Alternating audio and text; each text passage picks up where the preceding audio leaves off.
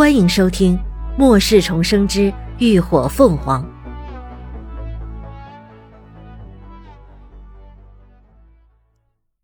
第三百零五集，赶鸭子上架。赵翔天脸色十分难看，指着徐凤怒道：“你他妈有种再说一次！”徐凤开口又是对：“怎么，自己孬种还怕别人说你不是？哼，那你上啊！”他个子高，身材又丰满健硕，站在那个比自己高大半个头的男人面前，丝毫也不弱气势。行了，你们别争了。眼看着俩人剑拔弩张，一副快要打起来的架势，邹庆威连忙出声阻止。我也认为林小姐比较合适，她不仅能力强，而且高空滑索她也有经验。确实是比较适合的人选。徐凤微讶，皱了皱眉，到底没再开口。任务负责人都这么说了，他便是再看不惯，也没有开口的立场。赵翔天则完全一副小人得志的模样，斜嘴冷嗤了一声，撇过头去。邹庆微看着林鸾：“你觉得如何呢，林小姐？”其他人也都看着他，等着他答复。林鸾对此其实并不反对，他正愁找不到机会单独行动呢。不过自动请缨是一回事，被人赶鸭子上架又是另一回事了。既然如此，不拖个人下水怎么行？林鸾先朝徐凤点头微笑，以示感谢，谢谢他刚刚的出声维护，然后才开口道：“哼，让我先上没问题。”但就算我再厉害，一个人也很难应付，不如就让他陪我一起去吧。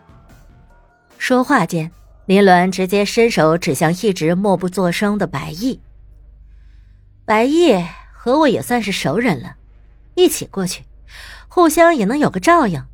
而且他又是三阶木系异能者，能力也不弱，要是半路藤蔓出了什么问题。还能及时补救。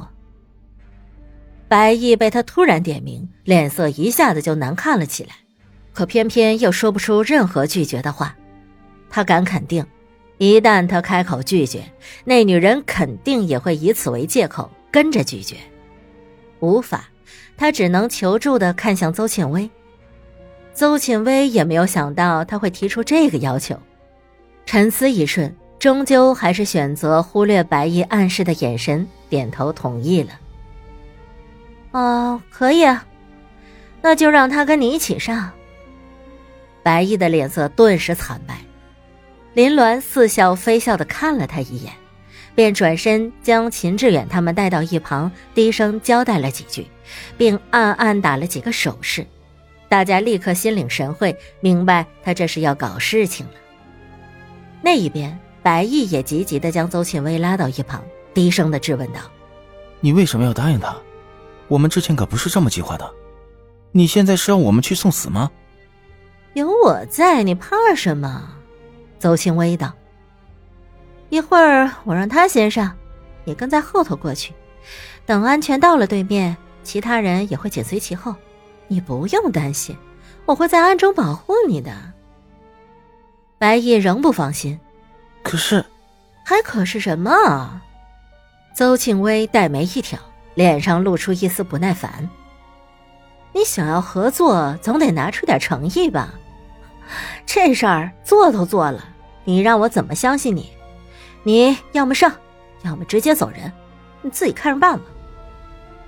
话说到这份上，白毅纵是再不愿，也只能咬着牙应下。唉，好吧，我去。又再三的确认，那我们之前说好的，你可一定要办到。邹庆微点点头，微笑道：“你就放心吧，按照计划，等把人救出来后，我们就伺机行动。事成之后，我一定让你把人带走的。”他嘴上这么说，心里却是在冷笑。带走的是不是完完整整的人，那他就不能保证了。此时，太阳已经西沉，天边的晚霞也逐渐消散，只残留了几分暗淡的色彩。天马上就要黑了，林鸾直接走到窗台前，伸手握住一根穿在藤蔓上的拉环，整个人利落的攀上了窗台。他身后，白毅也已经准备就绪。为了安全起见，两人的腰间都缠了一根藤蔓，系在主藤蔓上，充当安全绳。秦志远亲自上前检查了一藤蔓的固定，又忍不住对林鸾叮嘱了两句：“一切小心，注意安全。”放心吧，秦叔，我会注意的。林鸾朝他点点头，随后脚下一蹬，整个人一下子就从窗口跃了下去。众人的心瞬间也跟着提了起来，乐乐他们也忍不住紧张了一下。火凤凰队里的几个年纪小的女生甚至都忍不住低呼出声。但紧接着就看到林鸾双腿半曲着，正吊在藤蔓上朝对面滑去。由于藤蔓的表面略显粗糙，又没有滑轮之类的助力，基本都得靠藤蔓左右两边的高度差来滑动，所以滑行的速度并不算太快，但也还算稳当。该你了。见人已经顺利滑出去，秦志远立刻转头朝白毅催促。在他那摄人的目光威逼下，白毅也只能硬着头皮跟其后跳出了窗口。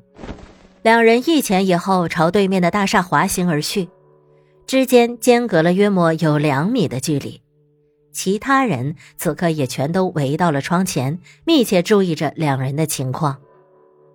五十米，十米，十五米，眼看着两人就要抵达对面大厦时。只剩下最后不到五米的距离，那根粗壮的、坚韧的藤蔓却在这个时候突然发出了一声轻微的裂响，紧接着藤蔓就瞬间从中间崩断了。众人眼睁睁地看着吊在上面的两个人骤然朝下坠去，顿时惊呼声四起，几个胆小的女生便是吓得捂上了眼睛，所有人都被这突如其来的一幕惊得心惊肉跳。好在林鸾反应极快，就在藤蔓断裂的一瞬间，他迅速伸手抓住了藤蔓，整个人随着断裂的藤蔓向下荡去。而白毅原本就高度紧张，在这危险关头，竟也立刻生出了反应，不仅及时抓住了藤蔓，更是运起异能，将藤蔓催生，牢牢缠绕在了自己身上。断藤很快当到底。带着两个人直接朝着商厦的外墙迅速撞去，咚的一声，骨肉撞上硬石的声音响起。白衣只觉得五脏六腑都被撞得移了位，整条左臂几乎都失去了知觉。但好在人暂时还是安全的吊在半空，还不等他喘口气，脑袋却突然受到了一下重击，力度之大，直击得他头晕脑胀，满目金星。脖子险些都折了，只差没昏死过去。还没搞清楚怎么回事，头顶上就传来了一道凉薄的声音：“啊，抱歉，手滑了，不小心踹了你一脚。”感谢您的收听，下集更精彩。